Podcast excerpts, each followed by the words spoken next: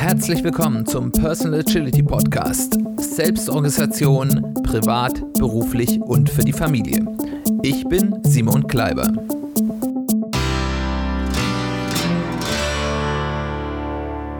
Herzlich willkommen zu einer weiteren Ausgabe des Personal Agility Podcasts.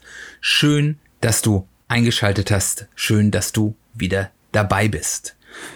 Worum wird es heute gehen? Wir haben eine weitere Folge in unserer Serie zu Agility from First Principles, also über, über die Grundlagen, die Grundprinzipien der Agilität, indem wir uns verschiedene Grundprinzipien, die eigentlich alle Arten von agilen Methoden, Tools, Frameworks und des agilen Denkens im Allgemeinen ausmachen. Und wir haben ja da jetzt schon einige Folgen gehabt und haben so die ganz großen Prinzipien, die so ganz grundlegend sind, zum Großen und Ganzen abgehandelt. Ich glaube, die Empirie kommt noch in einer weiteren Folge, die würde ich vielleicht noch zu diesen zentralen Punkten setzen. Aber jetzt kommen wir zu den etwas kleineren, aber dennoch nicht unwichtigeren Prinzipien. Die sind nicht ganz so zentral und nicht ganz so elementar wie die, die wir davor betroffen haben, aber sie sind sehr, sehr wirkungsvoll und sie gehören eigentlich zu einem runden Verständnis und einem runden Leben von Agilität dazu.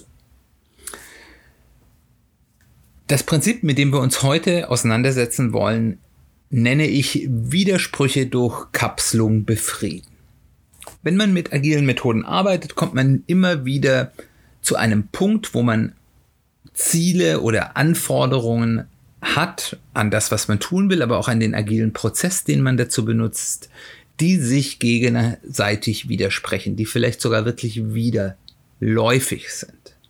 Meistens geht es da um so Dinge wie Stabilität haben in einer gewissen Phase und eben Instabilität oder auch damit eben auch Agilität zulassen, schnelles Handeln im Gegensatz zum gründlichen Durchdenken von Entscheidungen, von im Businessbereich, die Abwägung zwischen einer schnellen Time to Market oder einer sehr hohen Qualität, Stabilität. Möchte ich lieber schnell etwas bringen, was vielleicht nicht 100% ist oder ist es wichtig, dass ich eine ganz hohe Qualitätsebene habe? Ich habe die Vorteile, aber auch die Kosten von schneller Iteration, die je nachdem, in welchem Medium ich arbeite, durchaus relativ hoch sein können. Äh, gerade wenn wir hier nicht mehr über virtuelle Dinge, sondern über reale Dinge, aber auch vieles mehr. Das Prinzip, dessen man sich in der Agilität hier ja sich zunutze Nutze macht, um dieses Problem zu lösen, ist dass ich diese Widersprüche kapsle, dass ich sie in eigene Zonen des Denkens und Handelns verfrachte, die untereinander eine klare Schnittstelle haben. Das heißt, es ist ganz klar, wo gilt was, wann denke ich über welches wie nach, wann ist welcher dieser Prinzipien der ausschlaggebende Entscheidungspunkt.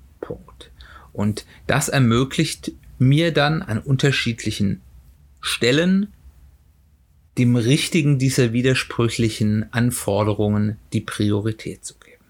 Das klingt jetzt sicherlich erstmal ein bisschen abstrakt und ein bisschen wirr, aber ich möchte hier mal so drei, vier Beispiele bringen, wo das passiert. Das ist nämlich ein bisschen es klingt erstmal ganz einfach, aber es ist jetzt nicht so ein ganz eindeutiges Prinzip wie zum Beispiel die Flussorientierung oder die Fokussierung, wo man sagen kann, da gibt es ganz klare Regeln, da gibt es ganz klare Prozesse, da gibt es vielleicht sogar mathematische Gesetzmäßigkeiten, denen muss man nur folgen und alles wird gut. Nee, das ist wirklich eher eine Art der Abwägung und eine Art und Weise, wie man hier darüber denkt. Und deswegen ein paar Beispiele, um einfach mal das als Möglichkeit mitzugeben.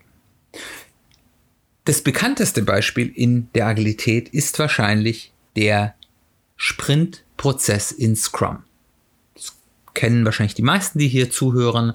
Der Scrum ist ja eines der beliebtesten ähm, ja, Methoden zur Teamagilität, was sehr stark überall, wo ich etwas entwickeln will, etwas Neues, regelmäßig neue äh, Iterationen von etwas, was ich zumindest kurzfristig vorausplanbar entwickeln will, Anwendung findet, insbesondere eben in der Softwareentwicklung. Und dort habe ich erstmal ein Product Backlog. Ein Product Backlog ist ein Ort, da stehen ganz, ganz viele Anforderungen drin. Da steht, was immer ich eben auch da bauen will, alle Dinge, die ich gerne in diesem Produkt, das ich hier baue, vorhanden haben will. Und die werden auch sortiert nach die allerwichtigsten ganz nach oben und die, die vielleicht etwas weniger wichtig sind, nach unten. Jetzt möchte ich, ich möchte ja agil sein, die Möglichkeit haben, dieses Backlog jederzeit ganz grundlegend oder auch nur in kleinen Teilen umzuwandeln, weil ich ja als Agilist weiß, ich kann jeden Tag neue Erkenntnisse bekommen, die dazu führen können, entweder weil ich was neu besser verstanden habe oder weil sich Rahmenbedingungen geändert haben oder aus vielen anderen Gründen, die dazu führen, dass ich in diesem Anforderungskatalog an Dingen, die ich noch umsetzen will oder vielleicht auch ändern will, ähm, dass ich den jederzeit beliebig intensiv anpassen kann. Von der kleinen Änderung bis alles raus, alles neu. Jetzt ist es aber so, dass wenn ich komplexe Entwicklungsarbeit leiste, was ich ja, egal ob ich jetzt Software oder Hardware oder einen Geschäftsprozess oder sonst irgendwas mache, dass ich während dieses Entwicklungsprozesses nicht andauernd einen Product Owner haben will, der dann zu mir als Entwickler an den Tisch kommt und sagt, ich weiß, ich habe es euch gestern anders erklärt, aber ich habe da mir was Neues ausgedacht, wir machen das ganz anders. Weil dann kriegt man nie was fertig. Man wird dauernd unterbrochen. Man irgendwelche Planungsschritte, die man durchgeführt hat, sind dann nicht mehr korrekt. Das ist sehr, sehr störend und führt dazu, dass man dann bei allem Willen, den man dann für die Agilität und für die Flexibilität hat, dann im Endeffekt nichts mehr fertig ist. Ich möchte als Entwickler eines komplexen Produktes für das Thema, an dem ich gerade am Arbeiten bin, ein gewisses und nach Möglichkeit möglichst hohes Maß an Stabilität, dass ich ja so weiß, wenn ich angefangen habe daran zu arbeiten, dann ändert sich nichts mehr. Und wie hat man das gelöst? Man hat gesagt, okay, Product Owner, du hast dein Product Backlog, da bist du maximal flexibel. Hier kannst du alles ändern. Das kann morgen komplett anders aussehen, als es heute aussah. Ähm, du kannst da ein bisschen ändern, du kannst ganz radikal ändern, du kannst alles umpriorisieren. Ähm, ist alles möglich. Aber dann gibt es einen Punkt, wenn die Entwickler anfangen zu entwickeln. Und das ist im Scrum, ist es so ein Sprint, also eine, ein Entwicklungszyklus, der zwischen ein und vier Wochen dauert. Das kann man sich festlegen, was, was da der richtige Zyklus für einen ist.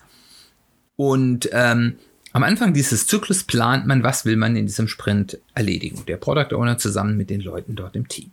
Und die entscheiden sich dafür, okay, basierend auf diesem priorisierten Backlog gibt es folgende Aufgaben, die im Scrum sagt man ready sind, also die gut genug beschrieben sind, dass jeder weiß, was da zu tun ist, die vollständig beschrieben sind, wo es keine große Unklarheit mehr gibt.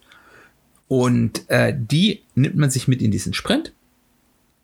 Und die werden dann umgesetzt und dort arbeiten die Entwickler dann ein bis zwei bis maximal vier, aber im Regelfall sind es so ein oder zwei Wochen Sprints, was man so in der Realität sieht, daran und setzen das um.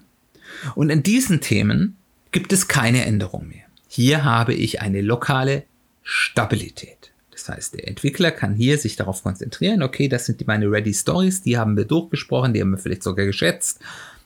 Ich weiß, was hier zu tun ist, ich setze das jetzt um und muss nicht die Angst haben, dass da sofort jemand um die Ecke kommt und sagt, äh, nee, jetzt doch, wir haben es uns doch anders überlegt, doch anders. Dadurch, dass wir nur ganz kurze Entwicklungszyklen haben, deswegen sind kurze Entwicklungszyklen meistens auch besser, ist die Gefahr oder auch der Schaden, der dafür, der dort entsteht, dass wir das festlegen, nicht sehr groß. Weil selbst wenn wir jetzt feststellen, das, was wir dort angenommen haben, ist alles Quatsch, haben wir maximal eine Woche lang in vielleicht ein bisschen die falsche Richtung gearbeitet. Es gibt da natürlich nochmal einen Mechanismus, wenn man feststellt, das ist jetzt alles Quatsch und das ist vollkommene Verschwendung gibt es da noch einen Mechanismus, aber der soll jetzt hier keine Rolle spielen. Aber im Endeffekt, was ich dort tue, ich kapsle meinen Entwicklern, die Stabilität zum Arbeiten brauchen, in einer kleinen, zeitlich begrenzten Zeitblase Stabilität. Und die Tatsache, dass ich hier Stabilität habe, ermöglicht es mir, keine Rücksicht auf die Stabilität mehr nehmen zu müssen bei den Dingen, die noch nicht in diesem Sprint drin sind, also die Dinge in meinem Backlog sind. Ich ermögliche also ein noch größeres Maß an Flexibilität, indem ich die Stabilität festkapsle. Es gibt aber auch noch andere Möglichkeiten. Es gibt ähm, ein in der agilen Szene recht bekanntes Projekt, nämlich den Saab Griffin. Also Saab, die skandinavische, auch Automarke, aber die Bau- der Technologiekonzern, muss man wahrscheinlich sagen. Und die haben ein ja, Jagdflugzeug, also ein Militärflugzeug gebaut namens Griffin, der auch ähm, gerade für ein europäisches Produkt ähm, wohl ganz gut ist, habe ich mir zumindest von Leuten sagen lassen, die sich damit auskennen. Und das Besondere ist, dieses, dieses Jagdflugzeug wurde mit agilen Methoden, speziell mit Scrum, entwickelt ähm, und auch weiter und wird auch so weiterentwickelt. Und da weiß man jetzt ja, okay, äh, so ein Jagdflieger, so ein Prototypen dafür, den ja vielleicht auch ein Testpilot fliegen soll, der muss ja auch selbst für die Testpiloten ein gewisses Maß an Sicherheit haben. Äh, den, den baue ich ja nicht irgendwie andauernd alle Woche mal neu oder ähm, ähm, passe ihn auch dann nicht so an. Das muss ja dann auch irgendwie zertifiziert werden, dass der zumindest auch für Testpiloten fliegen darf. Und ähm, ich habe eben hier ein Problem, dass ich auf der einen Seite sehr schnell lernen möchte. Ich möchte sehr schnell Iterationen fahren, um weiterzuentwickeln. Möchte die auch testen können, aber ich habe auf der anderen Seite, weil ich eben hier mit einem sehr langsamen Medium arbeite, nämlich wirklich einer technischen Maschine aus Stahl und Elektronik und äh, äh, Pneumatik und Hydraulik und was immer da noch alles drin ist. Pneumatik wahrscheinlich nicht, wahrscheinlich mehr Hydraulik. Ähm, was ich A gar nicht so schnell sicher umsetzen kann und B, was natürlich auch, wenn ich sehr schnell darüber iteriere, auch enorme ja, Kosten produziert, dass ich dann irgendwie nach jedem Sprint ein neues Jagdflugzeug baue. Das ist, kostet ja ein paar Euro 50. Und die haben also auch so in richtigen Scrum-Teams gearbeitet, das heißt cross-funktionale Teams. Dort waren Softwareentwickler, Hardwareentwickler, äh, Luft- und Raumfahrtingenieure, aber auch zum Beispiel Testpiloten Teil des Teams. Das heißt, auch die Testpiloten haben dort in diesen Teams gearbeitet. Und was hat man dort gemacht? Man hat jetzt gesagt, okay, wir kapseln jetzt das Problem, dass das Bauen eines ähm, richtigen Prototypen, der wirklich vom Testpiloten in der Luft geflogen werden kann, relativ teuer und aufwendig ist, indem wir uns vereinbaren, okay, wir nehmen, wir machen Sprints, ich weiß nicht mit was für Zyklern die gearbeitet haben, in denen arbeiten wir nur virtuell. Wir entwickeln und alles, was wir ändern, bauen wir in unser Flugsimulator-Modell macht vielleicht auch hier sonst der ein oder andere auch sonstigen technischen Prototyp, aber im Endeffekt die Änderungen, die man durchführt, baut man in das Flugsimulator-Modell ein. Und dann konnte in jedem Sprint auch schon der Testpilot, der Teil des Teams dort war, im Flugsimulator diese Änderungen testen. Und dann hat man gesagt, alle so und so viel Sprints. Ich meine aus Erinnerung mich zu erinnern, dass es irgendwie alle vier Sprints war, hat man gesagt, okay, die Änderungen, die Verbesserungen, die sich dann bewährt haben in diesen äh, Simulator-Testflügen, die werden dann alle vier Sprints in einen wahrscheinlich Umbau, wahrscheinlich keinen komplett Neubau des Prototyps einfließen gelassen, der dann von dem Testpilot auch in der Wirklichkeit geflogen werden konnte. Man kapselt also hier die Nachteile, die man in dem Medium äh, realer Prototypbau hat. Man muss ja nicht, nicht gleich einen ähm, man muss ja hier nicht gleich einen Jagdflieger bauen. Ich betreue gerade ein Team, das ein, ein ähm, ja, Hardware-Sicherheitsprodukt für den Haushalt baut. Ähm, auch da hat man eben dieses Problem, dass man das kapselt. Und äh, dadurch, dass ich eben andere Möglichkeiten habe, meine Zwischenergebnisse schon zumindest in irgendeiner Form zu validieren, ohne gleich ein finales Produkt zu bauen oder ein, ein äh, Produkt im Medium Hardware, ermöglicht es mir gleichzeitig die Kosten für dieses Medium, für das, das ja, Prototyping in diesem Medium verkraftbar zu halten. Es gibt mir aber gleichzeitig die Vorteile einer schnellen Iteration. Aber auch wenn wir jetzt in die echte Business-Agilität gehen wollen und die Anforderungen und Forderungen, die das, das äh, mit sich bringt, haben wir manchmal solche Widersprüche. Zum Beispiel, war ich vor einigen Jahren bei einem Kunden, der hatte zwei Produktlinien. Als Business Agilist würde ich jetzt auch sagen, zwei Value Streams. Das eine war das Kerngeschäft, in dem die seit Jahrzehnten ziemlich unangefochtener Marktführer sind und dort bauen die Systeme, das sind Informationssysteme, die von anderen Firmenkunden genutzt werden in deren Prozessen, die von, von vielen ja, Firmen genutzt werden und sehr tief in deren Firmenprozessen eingebettet sind, was dazu führt, dass wenn dort die Systeme stehen bleiben, bei ganz vielen Kunden deren Businessprozesse stehen bleiben. Das heißt, die Kunden waren dort ganz extrem empfindlich gegenüber jeglicher Störung, weil jede Störung bei diesem, bei dieser Firma hat anderen Firmen enorme Kosten produziert, weil die dann für die Zeit der Störung ihre Businessprozesse nicht durchführen können. Das heißt, in diesem Marktsegment, in diesem Value Stream war die oberste Prämisse Qualität, Stabilität. Wir dürfen keine Systemausfälle haben. Das heißt, man ist mit Änderungen vorsichtig, man testet die sehr genau, man macht Änderungen lieber in kleinen, überschaubaren Schritten, lässt die mal eine ordentliche Zeit laufen, bis man sicher ist, dass es in Ordnung, bevor man die nächsten macht. Sicherheit zuerst. Diese Firma hatte aber auch ein anderes Marktsegment, in dem sie einen verwandten, aber jetzt nicht identischen Service angeboten hat, den, sowohl den eigenen Kunden, die sie schon hatten, als auch einer ganzen Menge Neukunden.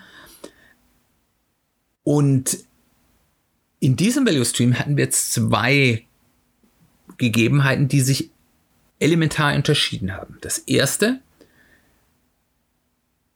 diese Dienstleistung, die dort angeboten war, war bei den Kunden bei weitem nicht so elementar in die Geschäftsprozesse eingebunden. Das heißt, wenn das nicht erreichbar war, dann war das zwar vielleicht nicht so schön, aber äh, die Kunden konnten nach wie vor ihren Geschäften nachgehen. Das war nur sozusagen ein Add-on, was dem Kunden noch eine gewisse Sicherheit gegeben hat in seinen Prozessen, aber es war nicht elementar notwendig hier dafür. Das zweite war, dass das ein Markt war, der relativ neu am Entstehen war und die Anbieter, und davon war mein Kunde nur einer von mehreren, die dort am Markt aktiv waren, die am schnellsten die interessanten, wertschöpfenden Leistungen für ihre Kunden anbieten konnten, konnten hier Kunden gewinnen, wo man, weil das eben kein ganz einfaches Produkt war, auch davon ausgehen konnte, einen Kunden, den man erstmal gewonnen hat, den, da hat man es erstmal leichter, den zu behalten, als den von jemand anderem zurückzugewinnen.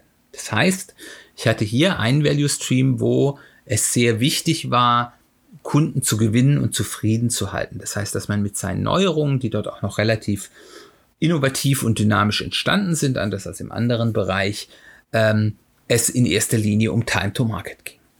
Und das war jetzt ein bisschen schwierig, weil die Leute, die, ich habe dort den IT-Betrieb äh, betreut in diesem Unternehmen, die Leute, die dort in dem IT-Betrieb schon lange dabei waren, die waren auf das große Mantra Stabilität, Stabilität, Stabilität, Sicherheit, Sicherheit, Sicherheit. Lieber mal ein Update nicht ausgespielt als ein Update ausgespielt, was zu Problemen führt, gepolt waren.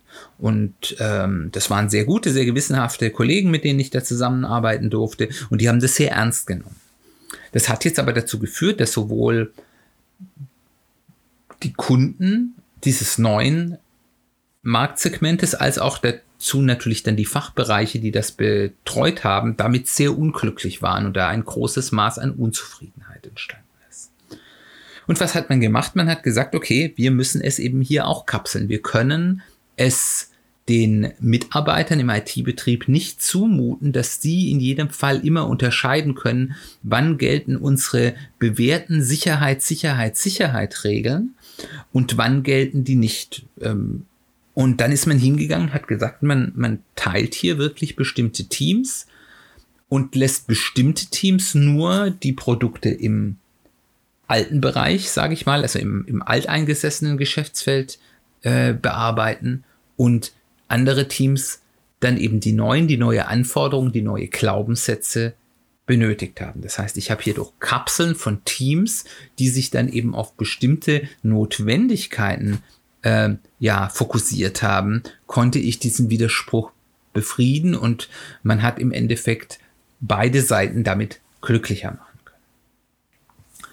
Und das vierte Beispiel, was ich bringen will, ist ähm, eine, ja, ein Denkmodell oder eine Methode, über die ich ja hier auch schon gesprochen habe, die ich in meinem beruflichen Umfeld sehr intensiv einsetze. Und das ist das Modell der Flight Levels. Dazu gibt es auch eine Folge. Ähm, irgendwann aus dem letzten Jahr äh, gerne nachhören, wenn euch das interessiert. Ich werde jetzt hier nicht im Detail eingehen. In jedem Fall, in dem Modell der Flight Levels gehe ich davon aus, dass es sich in jeder Organisation, allerdings auch in mir als Person selbst, es unterschiedliche Ebenen gibt, wie über die Zielsetzung des eigenen, äh, der, der, des Zieles nachgedacht wird. Es gibt die höchste Flugebene, die Flugebene 3, Flight Level 3. Hier denke ich über meine strategischen Ziele nach, sei es für mich als Person oder einer Organisation. Wie groß die dann auch immer ist, das gibt es immer. Irgendwo denke ich darüber nach, was ist eigentlich mein Ziel, was ist mein Warum, was sind meine äh, mittel- bis langfristigen strategischen Ziele, die ich davon habe. Dann gibt es eine zweite Ebene des Denkens, das ist die operationale und koordinative Ebene. Das ist eine Ebene, dort äh, denke ich erstmal darüber nach, was muss ich denn eigentlich tun, um diese Ziele zu erreichen? Was sind denn da die Schritte, die ich tun muss? Ich muss dort Arbeit zerlegen in unterschiedliche Schritte.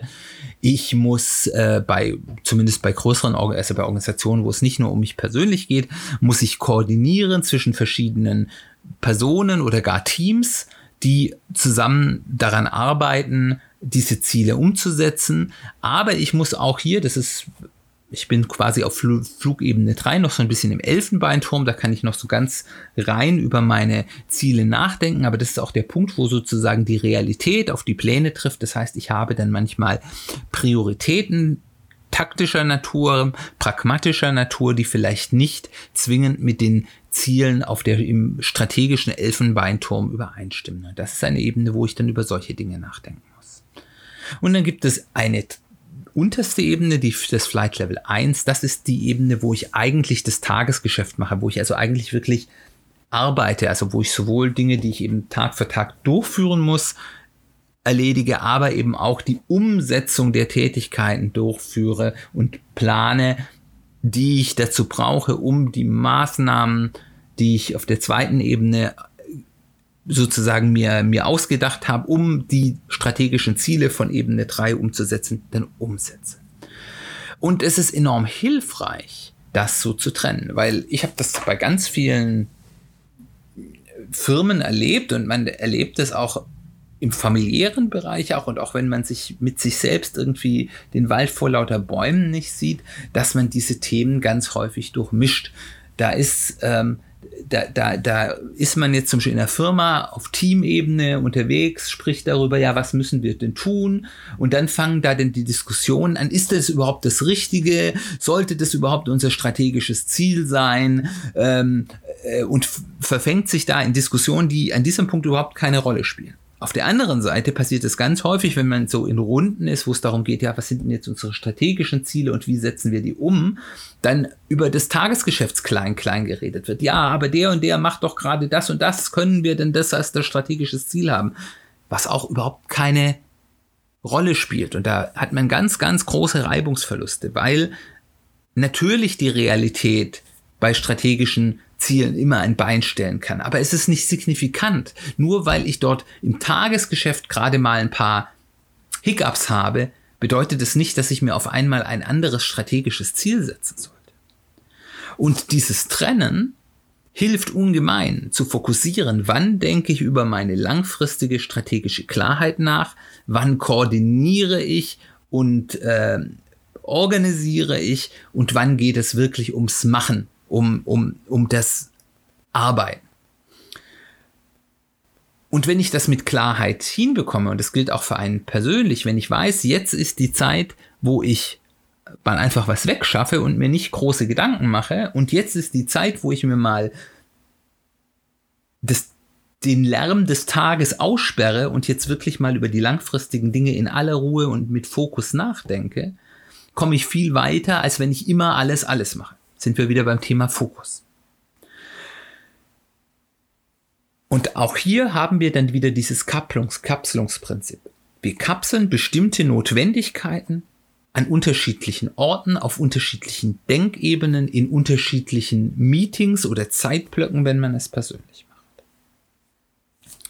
Was bedeutet das für die persönliche Agilität. Wir können das ja mal anhand dieser Beispiele durchgehen. Wir können ja mal von hinten anfangen. Dieses Flight Level Modell, und das empfehle ich euch ja auch, haben wir auch die, die, die, diese Folge letztes Jahr dazu gemacht, wo ich das auch ein bisschen genauer ausführe, eignet sich genau dafür, so ein bisschen dieses immer hin und her in einem, im Inneren zu befrieden oder aber auch in, in der Diskussion in der Familie, was sind denn unsere Ziele, dass man eben dort sagt, ich habe hier mal einen Punkt, da reden wir mal, wo wollen wir denn langfristig hin und müssen uns da nicht darüber diskutieren, wer als nächstes den Müll rausbringt, um das jetzt mal äh, ähm, ganz böse zu sagen. Und wann anderes, dann, dann sagen wir, okay, jetzt arbeiten wir mal und jetzt tun wir was und da müssen wir dann nicht irgendwelchen Hirngespinsten nachjagen. Sowohl in uns als auch im Familienkontext. Das heißt, dieses Flight-Level-Modell hilft uns mehr Klarheit zu haben, aber sicherzustellen, dass wir auf allen Ebenen